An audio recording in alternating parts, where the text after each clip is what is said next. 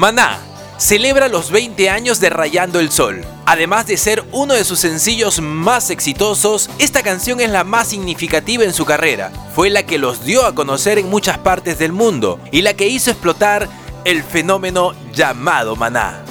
Pero tal vez lo que nadie sabe es que esa canción salió en una noche entera de composición, en casa de su amigo Jaime García de Alba, y entre cervezas y conversaciones, acompañado solo por un bajo, guitarra acústica y caja de ritmos, empezaron a improvisar.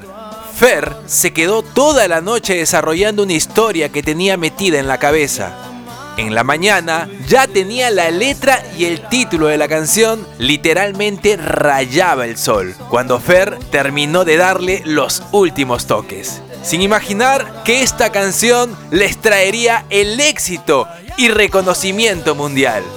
Los dejo con la rola del domingo aquí en Maldita Ternura.